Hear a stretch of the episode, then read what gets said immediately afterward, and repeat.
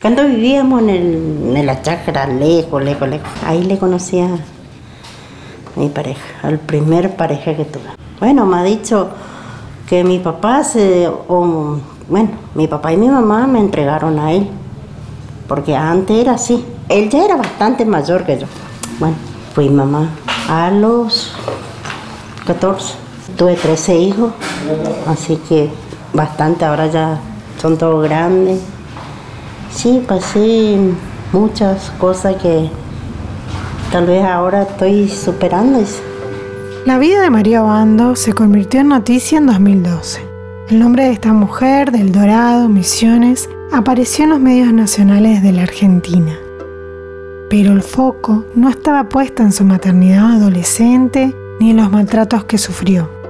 María estaba sentada en el banquillo de los acusados, señalada y encarcelada por la muerte de su hija. El drama de María Obando es solo un botón de muestra de la extendida marginalidad y mortalidad infantil que campean aquí en Misiones. Y hoy llegó a los tribunales el caso de esta mujer a la que se le murió la hija de tres años y la enterró. La defensa pidió absolución y el fiscal pidió cinco años de cárcel. La nena de dos años había muerto por desnutrición. María fue acusada por esa muerte. La causa cambió varias veces de carátula hasta que finalmente, después de una fuerte movilización social, a fines del 2012, el Tribunal Penal del Dorado la absolvió. La tragedia ponía al descubierto su situación, que es todavía hoy la de muchas obreras de la tarefa, como se llaman misiones, a la cosecha manual de la yerba mate. A los 11 años, María comenzó a tarefear para salir de la situación de violencia que vivía con sus padres. Poco tiempo después, fue entregada a un hombre mayor que ella y a los 14 años pasaba por su primer parto. María Obando, perseguida por la justicia, criminalizada, señalada como mala madre, antes había sido una niña maltratada y abusada. Había sido una niña madre. Todos los días entran siete niñas a salas de partos en distintos rincones de la Argentina. Siete niñas de menos de 15 años con embarazos no buscados. Siete niñas expuestas a los riesgos de parir. Siete niñas que crecerán criando. Siete niñas que no tuvieron derechos, información, acceso a la salud ni herramientas para elegir. Esto es Siete Niñas. Un podcast federal con siete protagonistas. Mujeres de distintos lugares de la Argentina que se convirtieron en madres antes de los 15 años. No son casos. No son números. Tienen nombre. Tienen historia. Y aquí la cuentan. Soy Gabriela Ayala y soy comunicadora feminista. Vivo en Posadas, la capital de la provincia de Misiones. Para llegar al Dorado recorrí 200 kilómetros hacia el noroeste y atravesé una selva exuberante. Por allí corren dos importantes arroyos que llegan hasta el río Paraná, que es el Piraní Miní y el Piraí Guazú. El Dorado es la tercera ciudad más grande de la provincia y tiene la particularidad de albergar a 30 colectividades. Nos encontramos con Mario Bando en su casa de un barrio de viviendas construido por el Estado provincial.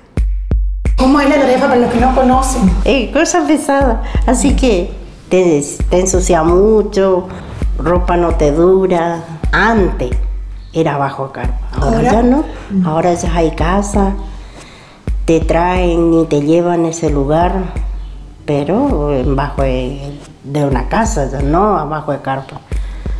No como antes. Antes venía el tiempo, te hacía volar toda la carpa, te quedaba en el- así sin nada, te moja todo. Pero ahora no, ahora tenés una casa o una casilla. ¿Pero te gustaba? Sí me gusta. No solo la tarefa, sé carpí, sé machetear, sé trabajar en el taller, pero algo sé. María es bajita, tiene los ojos rasgados y sonríe cuando habla. Ella nació en la Argentina, pero su mamá y su papá son paraguayos. fue criada por su madrina hasta que a los 11 años fue regresada con sus padres biológicos. El papá y la mamá de María la golpeaban. Después vivió con otra familia que también le pegaba y así empezaba una vida de maltratos que continuó cuando fue entregada a un hombre mayor que ella, aproximadamente a sus 13 años. Y bueno, ¿y cómo fue la vida con él eh, mientras estuvieron juntos? Con él, mira, no tenía... Era bastante complicado porque era muy celoso. Me pegaba mucho. Y le maltrataba a nosotros. Llegué a trabajar en la tarefa, llegué a trabajar en el taller. ¿Vos te refiabas con él? No, ¿No? él era mecánico. Él era mecánico. sí. Pero, de, pero sí, desde pendeja fui trabajando a la tarefa. Ay, ¿Cuántos años empezaste a tarefiar? Y sí, ponerla a los 11 años. Ajá. Y ahí empecé, después le conocí a mi marido, fui con él, tuve hijos. Y también, viste, que él me maltrataba mucho. Todos los cortes, eh, tengo muchas cicatrices, todo que él me había hecho. Me duele, pero tengo que decir lo que... María tuvo 12 hijos más, 9 fueron con ese hombre y otros 3 con una pareja posterior. ¿Y había posibilidades de ir a una salita, de que te den anticonceptivos en ese momento o ni se hablaba de eso? ¿Cómo fue? No, nunca había eso. Bueno, tal vez había, pero no podía. ¿Y alguna vez pensaste en ligarte las trompas? De Carmen sí. Ah. Esta última que tuve sí. ¿Y ahí Ahora. pudiste acceder? La ligadura sí. ¿Y cómo fue ser madre a los 14 años? ¿Vos sabías, te- más o menos eh, pensaste cómo ibas a ser? ¿Cómo fueron tu- tus experiencias? Siempre le cuidé a mi hermanito eso. Mm. O tal vez ahí me, di- me doy en cuenta lo que, cómo es cuidar criaturas. Siempre fui cuidado. María no sabe leer ni escribir. Le cuesta precisar las fechas en que nacieron sus hijos o en que ocurrieron distintos momentos de su vida. Según su documento de identidad, cumplió 46 años el 24 de diciembre. Ella no es una excepción en Misiones. Estamos hablando de una de las tres provincias de la Argentina con más niñas madres en el país, junto con Formosa y Chaco. La historia de María es la que atraviesan muchas otras. Abuso sexual, maternidades forzadas y ninguna ayuda ni para ella ni para sus hijas e hijos que vivieron una vida de violencias en absoluta soledad y ahora lo cuentan. Cuesta uno tener una familia que sea... Es lindo de tener la familia grande, pero después crece, se van, te quedas solo. Ahora tengo solo dos nomás, ellos la que... Por ello estoy levantando el ánimo. Si no era por ello, dije, no sé a dónde estaría. Y mi mamá siempre fue una, una, una persona, una excelente mamá, como toda mamá, porque me acuerdo antes mi papá, por cualquier pavada, se perdía una llave del taller y él le pegaba todito a nosotros. Y mi mamá le defendía y después le pegaba mi mamá, le ataba por la cama y le, le pegaba a mi mamá. En la escuela peor. En la escuela mi mamá no podía hablar ni con las mamás los compañeritos de nosotros, ella no podía hablar porque él le decía que ella, ella se iba a buscar macho, eso que aquello por la escuela. Pero mi mamá sufrió un montón, nosotros en vida le vimos a ella cómo sufría.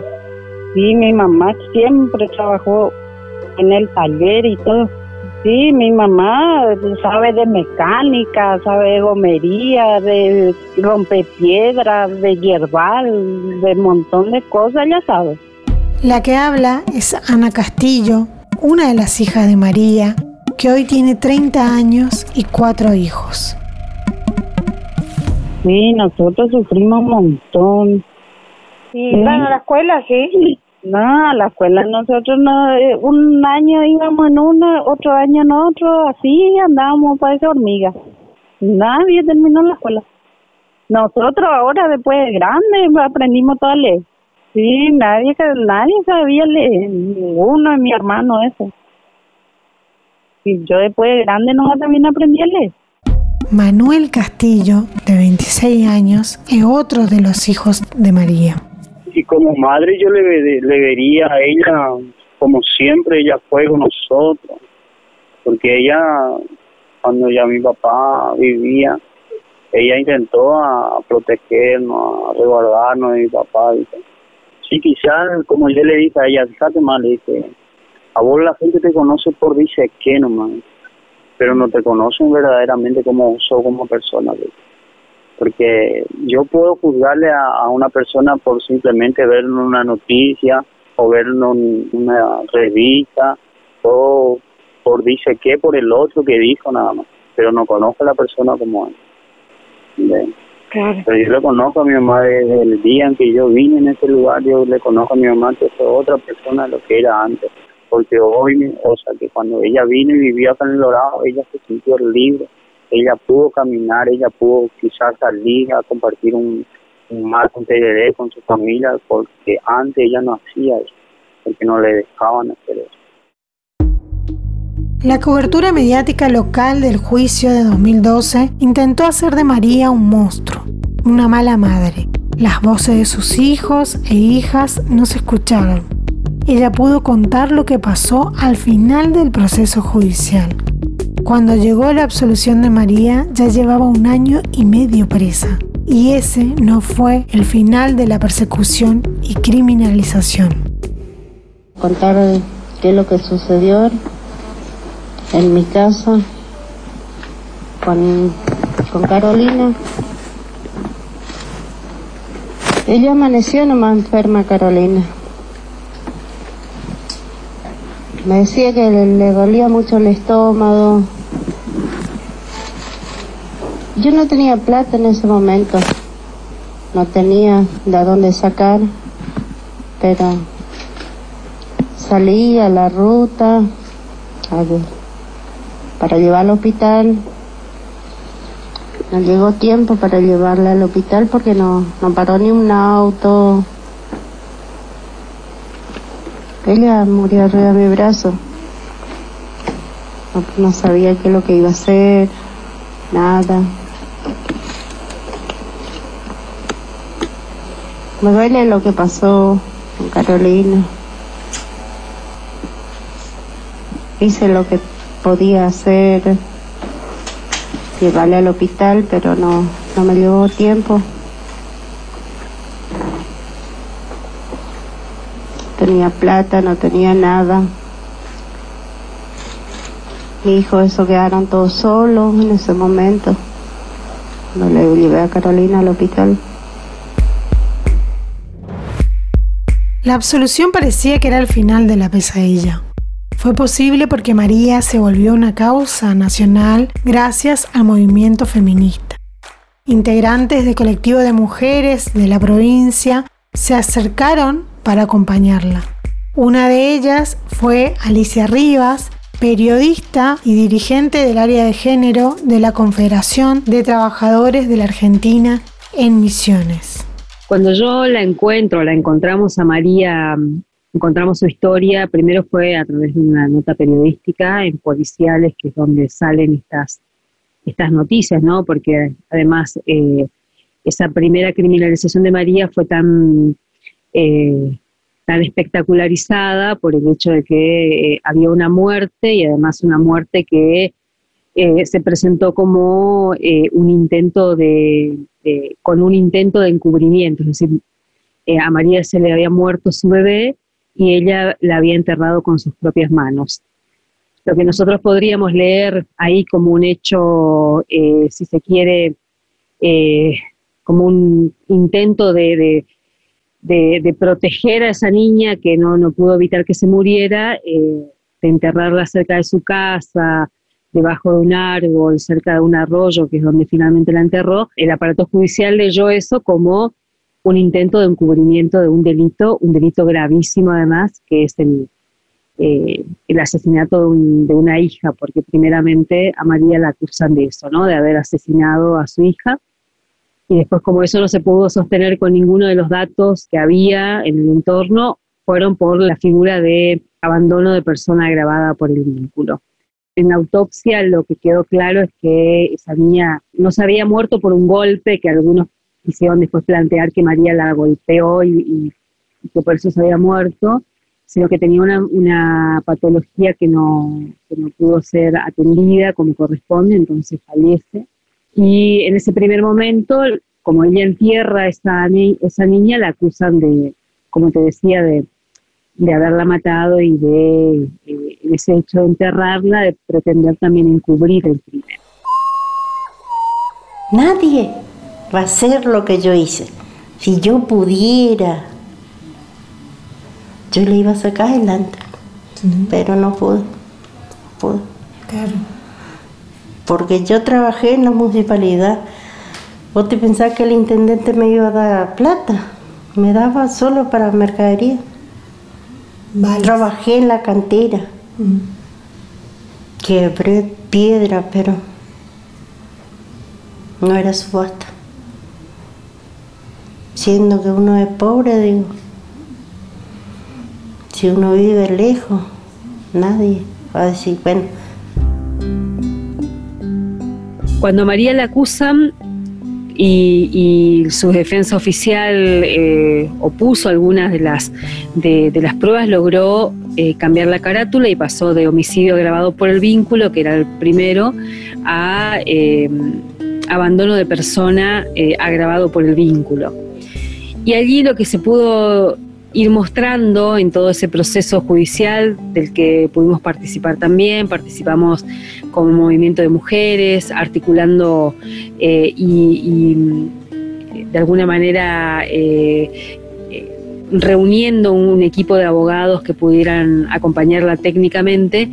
Lo que se pudo mostrar ahí es la extrema pobreza en la que vivía, el abandono del Estado desde su más pequeña infancia y también ese intento de el Estado deslindarse de las responsabilidades primarias que tiene para garantizar derechos básicos a identificar o individualizar en el caso de María de las madres eh, como únicas responsables de garantizar esos derechos.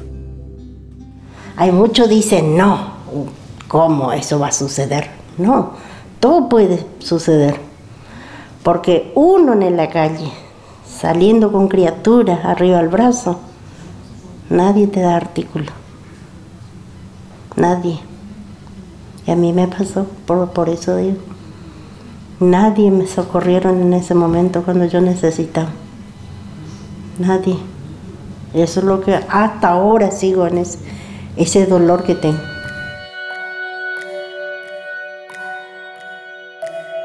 María fue encarcelada cuando tenía 36 años y ya era madre de 12 hijos. Nunca había recibido ayuda para garantizarles salud, educación y vivienda.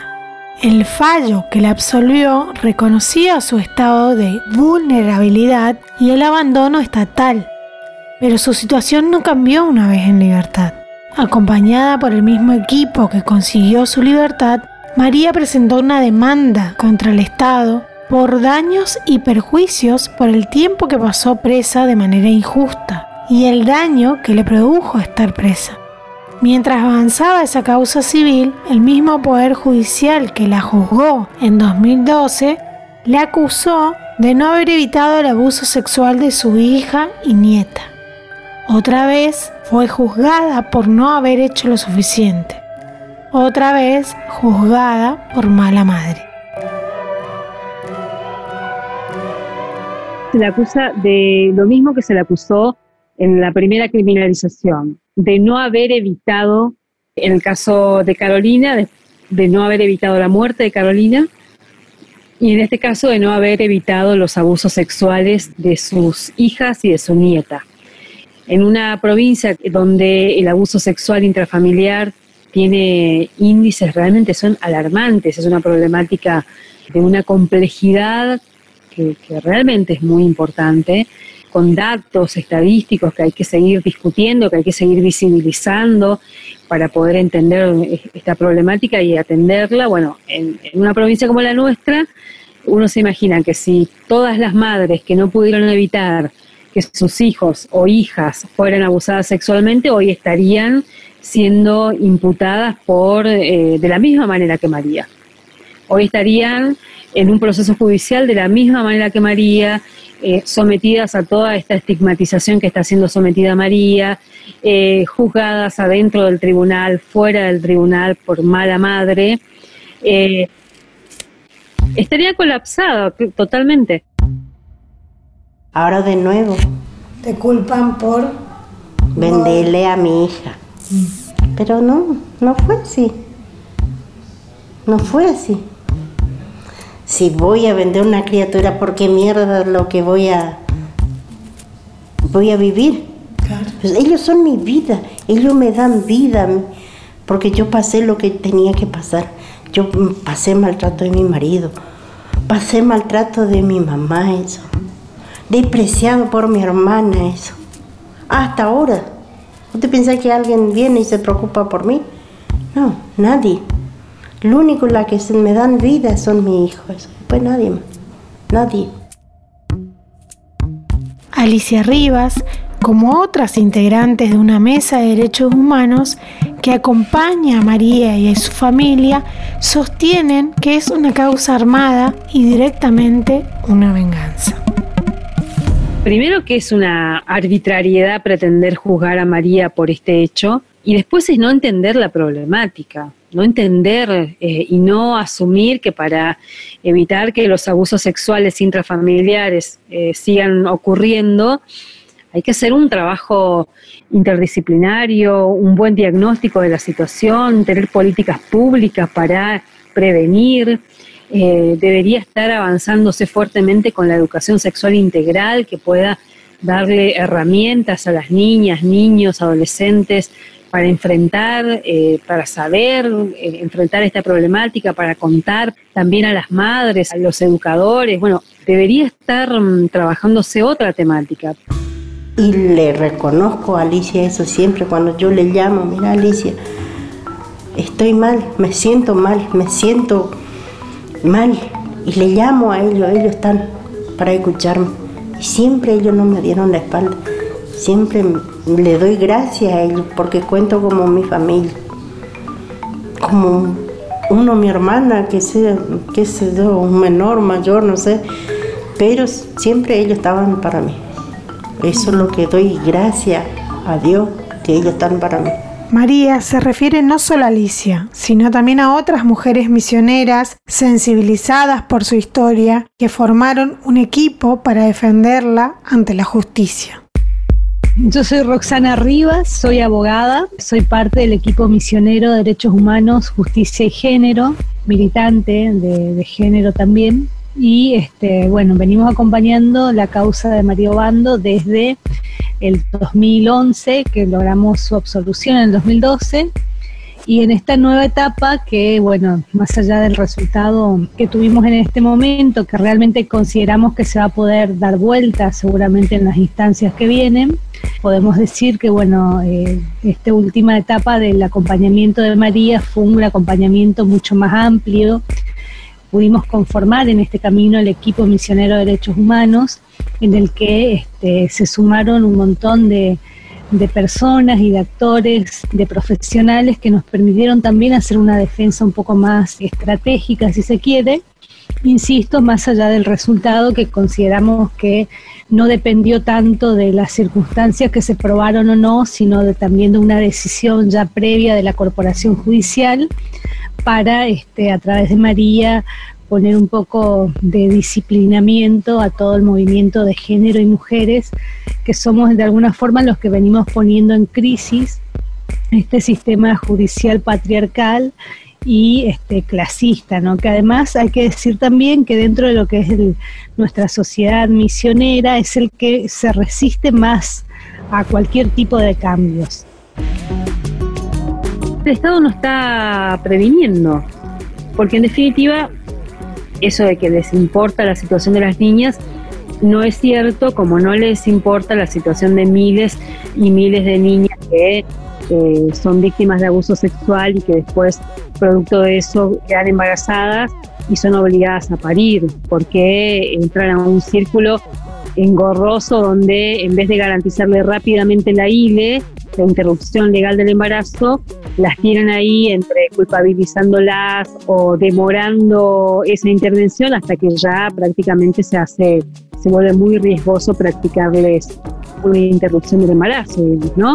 Y después esas niñas son devueltas al entorno donde vinieron eh, a criar sus hijos o sus hijas en situaciones de extrema vulnerabilidad y seguramente eh, muchas de ellas lamentablemente van a pasar por situaciones similares y van a volver a repetir, como en el caso de María, eh, maternidades adolescentes y vulnerables como esta que estamos contando, ¿no?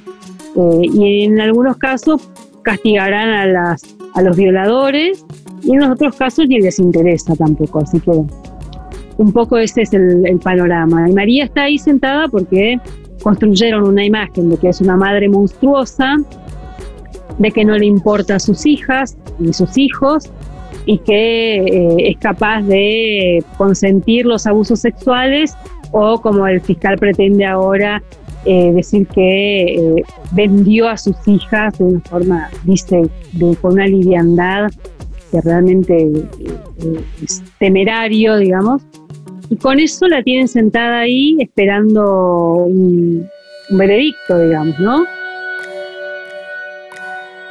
Hace ocho años que María sufre la persecución del Poder Judicial de Misiones. El 28 de octubre del 2020, el Tribunal Penal 1 del Dorado la condenó a 20 años de cárcel por haber permitido el abuso sexual y corrupción de dos niñas de su entorno familiar.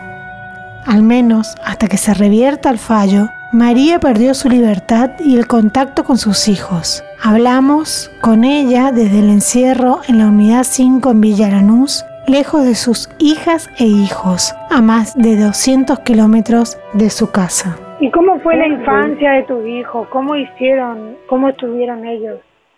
¿Qué vieron? Horrible. Ellos siempre me veían cuando el papá les, me pegaba, ellos se sentaban conmigo, lloraba. Pero ¿qué quiere que haga? No podía hacer nada. También a veces le pegaba a todos nosotros culpa él. ¿Y cómo fue tu marido con vos? Era muy arciel, muy celoso, me lastimaba, tengo todos los cicatrices, me quebraron la oreja, todo, todos los cicatrices que tengo, mira, todo de él miro a veces mi brazo, eso, donde tengo las cicatrices, parece que me acuerdo de él. Y te cuento otra cosa, ahora yo, yo hablo con alguien y después voy a donde tengo que ir, a mi pabellón, yo me olvido con quién estoy hablando, se me estoy olvidando las cosas. Yo no sé, no sé en qué mundo estoy viviendo, pero estoy viviendo en un infierno.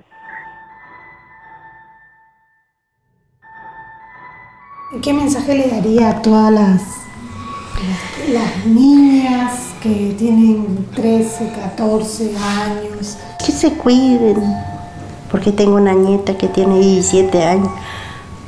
A eso le digo, no tenga hijo temprano. Estudia, hace alguien, porque yo no sé nada, no sé escribir. El único la que hago es mis firmas. Alguien puede escribir frente a mí para mi contra, pero yo no sé, no sé qué es lo que está escribiendo. Yo pasé muchas cosas que, que tal vez nadie quiere enfrentar lo que estoy enfrentando hasta ahora. No es fácil, porque a veces vos te levantás, la criatura tiene su hora de jugar y si tiene que estudiar, tenga que estudiar que no pase como yo estoy pasando ahora. Y si tiene forma de estudiar las chicas que estudien. Ese es el camino porque hacer alguien, no como yo, yo no sé leer ni escribir, me duele el alma, pero ya no puedo. Todos los días entran siete niñas a salas de parto en distintos rincones de la Argentina. Siete niñas de menos de 15 años con embarazos no buscados. Todas estas niñas debieron tener información para el ejercicio de su derecho a la interrupción legal del embarazo. Cuando esta decisión informada no está disponible, se habla de gestaciones o maternidades forzadas. Cuando hablamos de niñas, no madres, hablamos de historias como la de María Obando. Siete Niñas es un podcast federal con siete protagonistas. Mujeres de distintos lugares de la Argentina que se convirtieron en madres antes de los 15 años. Este capítulo estuvo a cargo de Gabriela Ayala en la producción, guion y voz principal. María del Mar Rocha fue la responsable de la postproducción y el diseño sonoro. Carla de Tal hizo las ilustraciones de cada capítulo. Paula Hernández fue la asistente de producción. La idea, dirección periodística y producción general estuvieron a cargo de Ingrid Beck, Paula Rodríguez y María Florencia Alcaraz.